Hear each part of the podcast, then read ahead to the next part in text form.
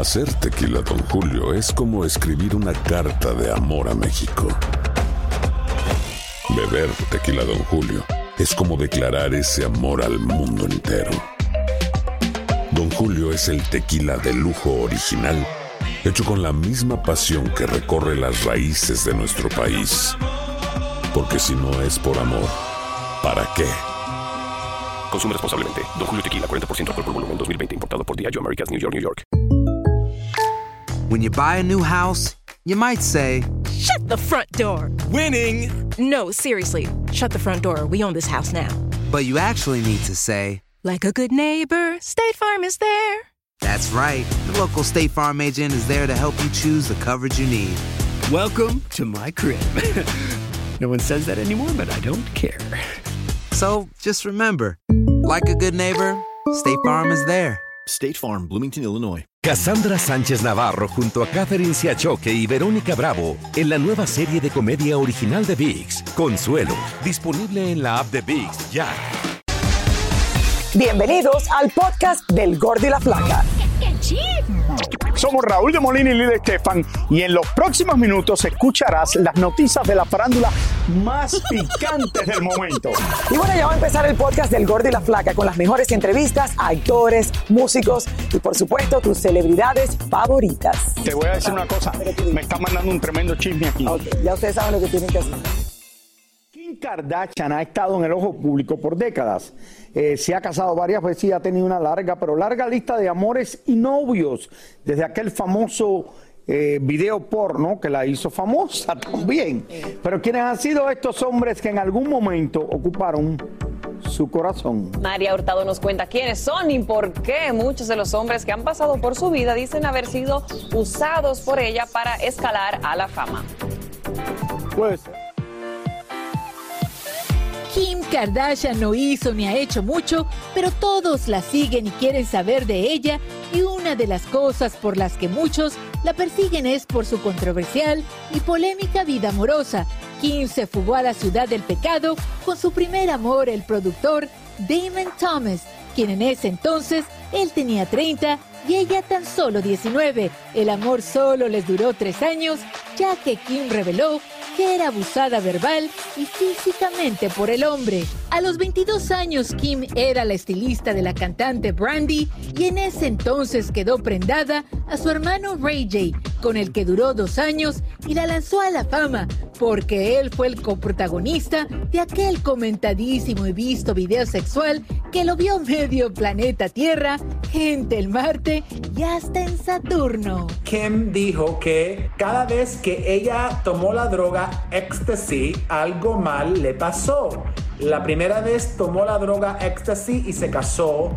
Y la segunda vez que tomó la droga ecstasy, dijo Kim, lo tomó con Ray J y ellos se pusieron a grabar el video muy conocido de ella para adultos. En el 2006, la Socialité inició un romance con Nick Cannon, el ex de Mariah Carey, pero este romance fue fugaz porque el hombre era todo un Casanova. De ahí le siguió en el 2009 Reggie Bush, el jugador de fútbol americano, y hasta hubo rumores de boda, pero no se dio. Finalmente en el 2010 logró casarse nuevamente y esta vez con Chris Humphries, jugador de baloncesto de los Brooklyn Nets. En menos de un año se comprometieron y tuvieron una boda de ensueño que hasta se televisó, pero este matrimonio solo duró 72 días y una posterior y larguísima batalla legal.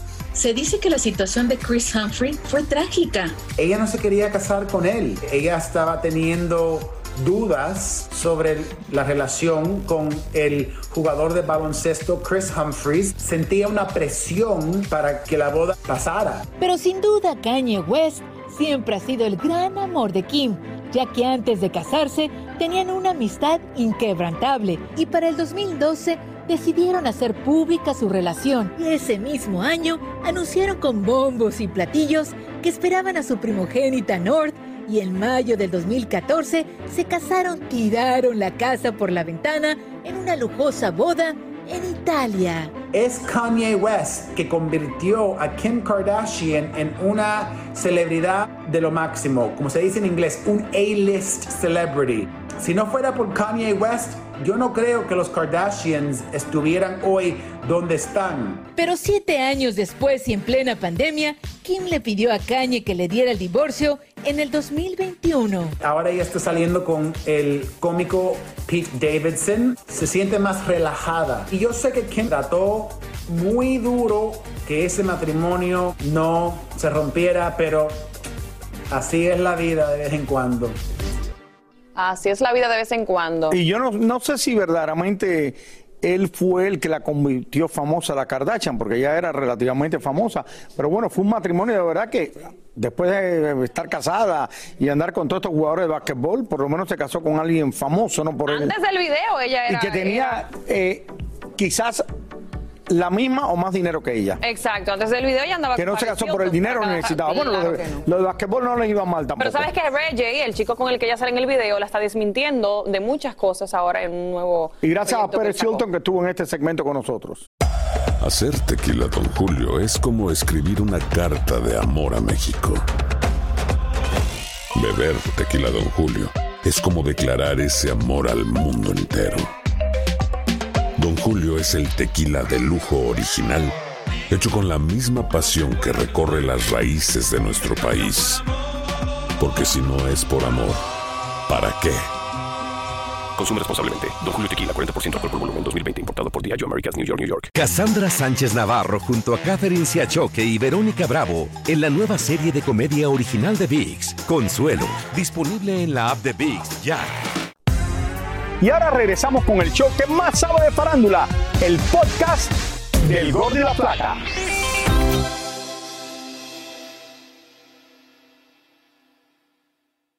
Señora, cada día es más común las parejas que traen al mundo babies usando vientres de alquiler. Y los famosos lo han Eh, popularizado. Esto ahora se usa mucho. Esto hace uno, oye, te voy a alquilar el vientre para tener un bebé. Hay, hay mujeres, trabajo esto, difícil. esto, esto es en serio. Conozco gente que sus esposas no quieren salir embarazadas porque dicen que van a aumentar de peso. Bueno, yo voy a aumentar Entonces de peso. buscan a otra persona para tener el bebé con ella. Sí, eso se está usando muchísimo últimamente. Y Tania Charry, de hecho, nos va a contar un poco más y más detalle de cómo es este proceso.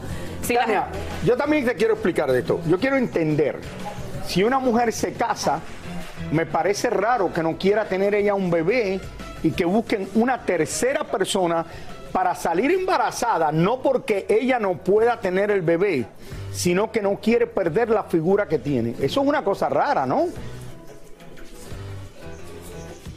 Hola, ¿cómo estás Raúl? ¿Cómo estás Clarisa? En algunas personas puede parecer raro si es simplemente porque no quiere aumentar de peso no quiere perder su figura, pero en muchos casos, en la mayoría de los casos, Raúl y Clarisa y amigos televidentes, es porque la mujer no puede llevar a feliz término su embarazo y ha tenido varias eh, pérdidas y entonces el médico le sugiere que puede hacerlo de esa manera. Así lo han hecho muchas famosas, entre ellos la última que conocimos fue la pareja conformada por Priyanka Chopra y Nick Jonas, que hace unos días, hace un par de días, mostraron al mundo a su hija que fue concebida por eh, un vientre de con un surrogate. Entonces, la niña incluso estuvo pasando tiempo difícil porque estuvo en San Diego, en un hospital en donde nació por más de 100 días internada y luego fue trasladada a la ciudad de Los Ángeles, pero hoy está muy bien. Ellos explican en esta historia y muchos otros famosos explican por qué han tenido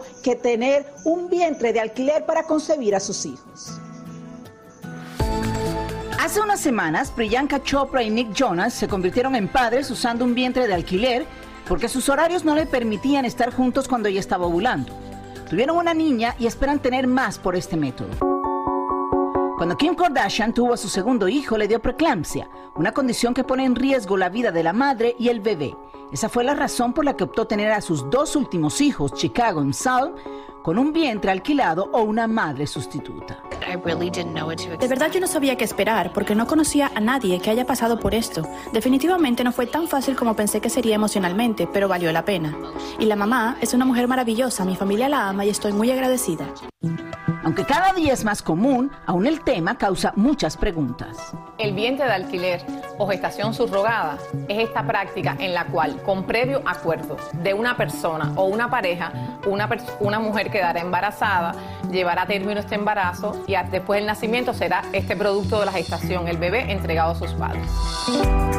Lo que quiere decir que a una mujer se le paga para que lleve en su vientre el bebé de otra persona o pareja como lo hizo Ricky Martin, Miguel Bosé y James Rodríguez, que aunque ya tenía una hija con quien fue su esposa, decidió tener a Samuel con donación de óvulos y un vientre alquilado. Se dice que la actriz Ludwika Paleta tuvo a sus gemelos por este método y Nicole Kidman adoptó dos hijos con Tom Cruise. Luego gestó en su vientre a Sunday Rose y rentó un vientre para llevar a su última hija, Faith. Muchos se oponen a esta práctica y preguntan, ¿qué pasa si quien lleva el bebé lo siente como suyo? Sabemos que el bebé va a nutrirse de la alimentación de esta persona, va a respirar el oxígeno de esta persona, pero a su vez ella va a estar sintiendo por nueve meses, va a sentir los movimientos fetales, va a sentir eh, eh, a veces el latido cardíaco cuando se lo van a presentar para los chequeos médicos y es un poco difícil de, de no sentir esta afinidad. Debería de ser esta persona muy insensible para no sentir esta conexión. Yo creo que sí existe mucha conexión. Han existido varios casos publicados en cual esta persona que lleva eh, en, su, en su vientre un hijo que no es suyo, con ganas de quedarse.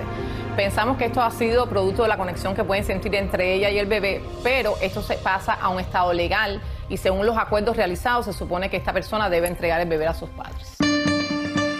Por eso los acuerdos legales son necesarios y aún en algunos países es prohibido. Por eso Cristiano Ronaldo tuvo que hacerlo en Estados Unidos y es padre de cinco hijos, tres de los cuales fueron concebidos con vientre de alquiler. A la mujer que lleva el bebé se le tiene que pagar todo, desde su alimentación, vivienda, consultas médicas y tiene que estar en perfecto estado de salud. Por eso se hace tan costoso.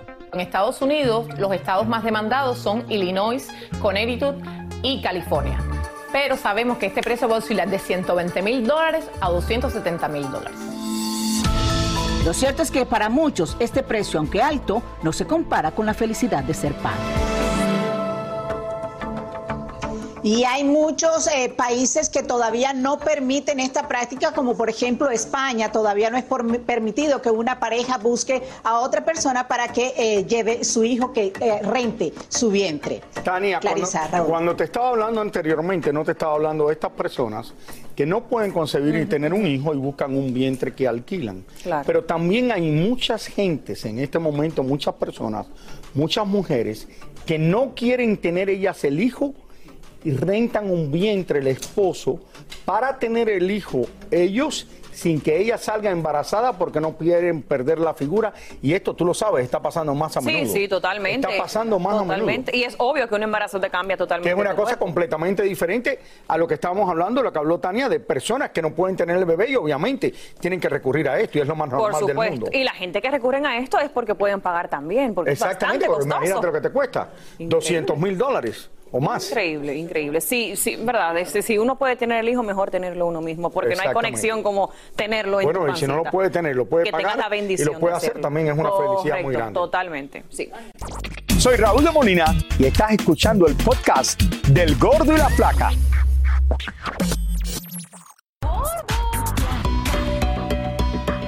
El Departamento del Tesoro de los Estados Unidos sigue sin dejar entrar a Julián Álvarez a la Unión Americana. Pero el hombre no ha mermado en su popularidad y en México sigue llenando sus conciertos y ganando plata. Nos sentimos bien bendecidos, oiga, bien bendecidos porque bendito Dios, digo, a pesar de, pues de todas las situaciones y la pandemia y lo que sea, la gente no nos ha soltado de la mano y, y créame que de, por vida lo vamos a agradecer, oiga. Pero no todo fue felicidad para Julián porque su buen amigo el Canelo perdió en su pelea el sábado contra el ruso. Sí la vi, sí la vi, oiga. No, pues hay de todo, toca de todo. Desgraciadamente perdió, lo, digo así tal cual porque pues es un amigo, es un colega, es un mexicano al que, al que pues uno siempre quiere que gane el, el, paisano y, y, quien nos representa. Pero pues hay de todo, hay veces que se pierde, se gana. Estaba grande el mono. Hacía tiempo que no veíamos a nuestro amigo y aunque sabemos que está haciendo lo posible para no subir de peso, lo cierto es que le sobran algunas libritas, por lo que le preguntamos si no se enfrentaría nuevamente al bisturi. Sabe que no, no sé, eso medio. Estoy, siento que estoy originalito todavía. Mucha gente diga que yo, que yo soy testigo de.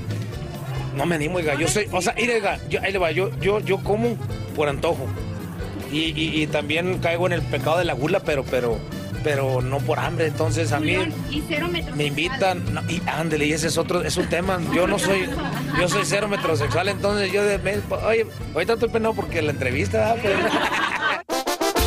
Este fin de semana, Edwin Cass del grupo Firme tuvo que ser llevado al hospital por culpa de una tremenda borrachera. Y hace poco también vimos a Julián bastante borrachín en un concierto de Alfredito Olivas. Vea qué gusto me la pasé. Fue una, fue una, una fiesta que, que- que yo festejé bien a gusto.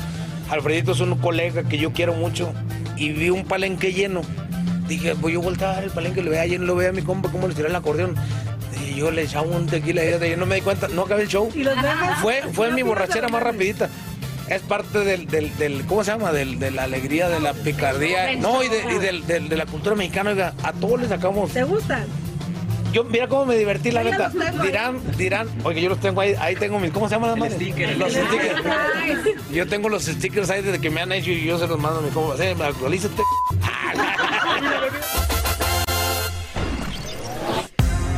Y ahora regresamos con el show que más sabe de farándula, el podcast del Gol de la Plata.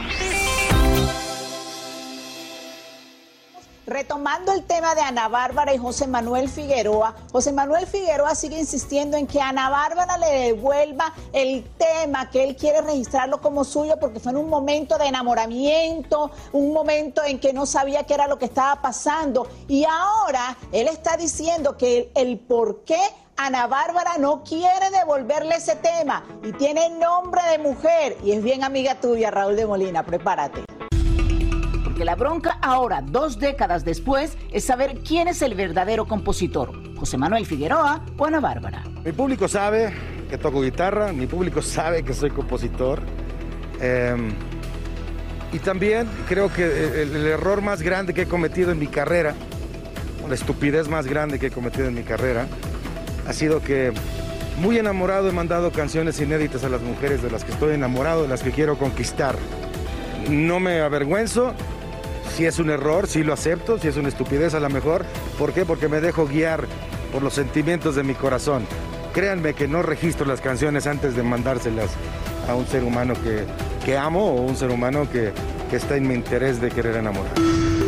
En aquellos tiempos, Ana Bárbara y José Manuel Figueroa romanceaban y por lo que nos dice el hombre, él compuso la canción y se la mandó a ella como regalo, pero sin registrarla en los derechos de autor. Ella la conoció, ella la conoció bastante bien. De todas las mujeres que he tenido la fortuna de poder convivir o compartir una historia con ellas o con alguien, con quien sea, eh, eh, yo creo que la más inteligente fue ella porque se, se vio tan hábil para registrarla. Y no pasa nada, no pasa nada. Al final de cuentas la he estado buscando. eh, ¿Por qué? Porque quiero grabar el tema, porque quiero recuperar mi obra, quiero recuperar mi crédito. Y se me hace válido, no le veo ningún problema. Yo estoy eh, juntando mis pruebas, mis testigos, eh, mis eh, huellas eh, em, digitales, musicales, y, y nada más, no pasa nada.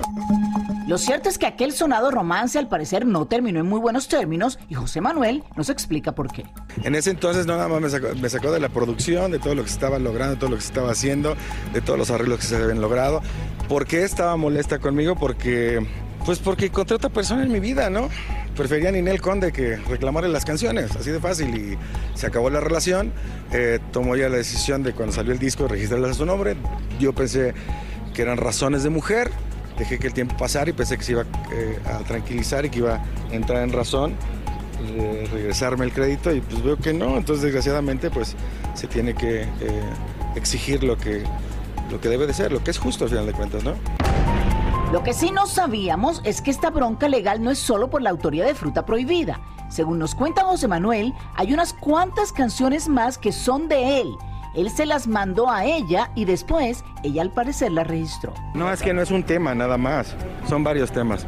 No todas las canciones se compusieron igual el mismo día. No, son diferentes temas, que es diferente. Son tres, bueno, no puedo hablar todavía porque estamos juntando las pruebas. Hay unas que se pueden llegar a comprobar, otras no, pero en lo que cabe, si son más de un tema, si son más de un tema. Ustedes se pueden imaginar en un juicio en donde esté José Manuel Figueroa eh, peleando por las canciones, Ana Bárbara defendiéndolas y que entre Ninel Conde a declarar. Eso se podría convertir en un juicio peor que el de Johnny Depp y Amber Heard que está pasando en estos momentos, porque se saldrían, saldrían a relucir muchísimos trapitos sucios de las relaciones de cada uno. Ahora, Ana Bárbara sigue diciendo que ella también es compositora, que ella es la que compuso ese, ese trabajo discográfico, esa canción en específico, y además en sus conciertos ha estado aclarando qué fue lo que pasó y dice que incluso José Manuel estuvo tratando de conquistarla cuando ya estaba con Ninel Conde. Ojo, y tengo que decirlo personalmente, a mí en una entrevista, José Manuel Figueroa me dijo que el gran amor de su vida había sido Ana Bárbara. Pero por otro lado, esto no se va a convertir en el, en el divorcio de Johnny Ember, porque de verdad que no es para eso. Pero, eh, A ver, no sé. primero, a ver, lo que se da no se quita. Sí. Lo que está, si esto él lo ha dicho públicamente ya, que esto quedaría, ya dejarlo de que él le regalaba las canciones a las mujeres. No sé cómo él piensa pedir esto de vuelta, Raúl, y si fue un regalo. Él lo dijo, yo, claro, soy tonto, lo sé que soy tonto por haber hecho esto, pero con cada una que tuve la oportunidad que compartir en mi vida. Le regaló las canciones. Claro, entonces esto fue un regalo que le hizo a Ana Bárbara. Ella dice que fue muy viva y la registró, dice él. Eh, Él dice bueno, que no se la regaló, él dice que sí se la regaló. dice que se la regaló. Entonces, Sí, pero entonces ahora la quisiera de vuelta. pero entonces No la- sé, yo no sé qué, qué pensaría. Bueno, gracias, Tania, muchas esto. gracias. Tuviese que haber una carta, le mandó un correo electrónico, lo mandó por mensaje de texto. Tania, averigua todo esto eso. es como lo de, entonces eh, estamos viéndolo. Yo entiendo a Ana Bárbara, es un regalo. Es, co- es como que yo te doy una empanada y te la, la pidas para atrás. ¿Cómo te voy a pedir para atrás una? ya se la comió. Es un regalo. Claro, Esto es como lo de. Cristian Nodal. Más o menos lo mismo, Raúl. y si Regaló un anillo de 3 millones, le costó un poquito más caro. Y... Cuando yo era Pero- niña te decían, lo que se da no se quita.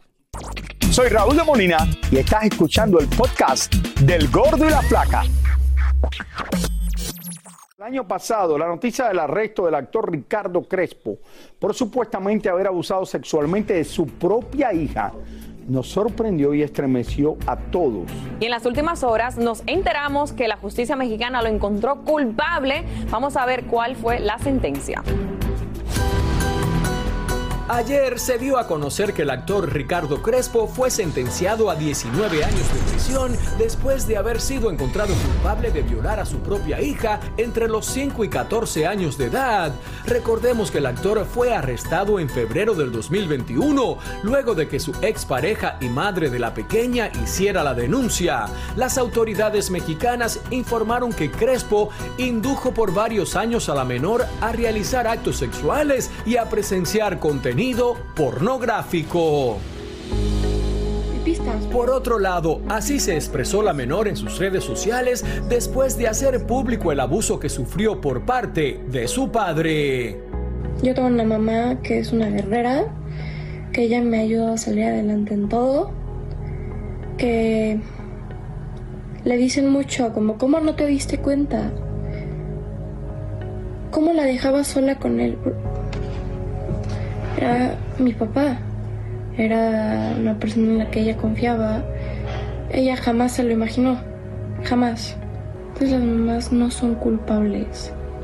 Que la única persona culpable es la persona que le hizo daño a la otra. Por su parte, la madre de Valentina aseguró que siempre le creyó a su hija desde el primer momento, por eso nunca dudó en apoyarla y en hacer la denuncia pública. Por supuesto que nunca me lo imaginé. En el momento que ella me lo dijo, digo, no, no me gustaría dar detalles porque creo que es algo muy nuestro. Simplemente pues, fue algo sorpresivo para mí, fue muy doloroso. Pero como lo he venido diciendo, lo único y recuerdo perfecto ese sentimiento fue abrazarle, decir, mi amor, creo en ti, aquí estoy contigo. El actor mexicano participó en algunas producciones y series de televisión. Además, fue parte del grupo Garibaldi en su última temporada. Tenía en el canal de YouTube un programa de cocina en el que incluso participaba su hija. Cabe mencionar que en su momento se dio a conocer que el actor amenazaba a la menor con suicidarse si ésta contaba lo que éste le hacía. Además, publicó un comunicado donde negó todas las acusaciones y aseguró que todas eran producto de la maldad de la madre de la niña. Esta es una de las peores noticias que hemos dado aquí. Porque estamos hablando él de su propia hija. Su propia hija que hacía esto. No, Raúl, y la niña dice, claro que lo voy a superar, pero nunca lo voy a poder olvidar. Yo Eso estaba nunca lo va a en una cárcel donde ella Nunca no podía hablar porque al mismo tiempo de ser acosada también la estaba él este, diciendo, no, si tú lo dices me voy a matar. O sea, chantajeando a la niña. Pobrecita, de verdad Sí. que, que con todo el apoyo obviamente de su mamá y su familia, yo sé No, y que la gente echarle la culpa pero- también a la madre porque dice que dónde estaba la madre. Claro, pero era su papá, esto. correcto, como dice la niña. Era mi papá, ¿dónde? o Sí, sea, claro, normal. Es mi papá, no espero eso. Exactamente. horrible, y además, horrible, siento que le dieron muy poco, Raúl. Deberían de darle más todavía. de Yo de verdad que, que va. 19 años en prisión. Esto ha sucedido allá en México. Muchísimas gracias por escuchar el podcast del Gordo y la Flaca. Are you crazy? Con los chismes y noticias del espectáculo más importantes del día.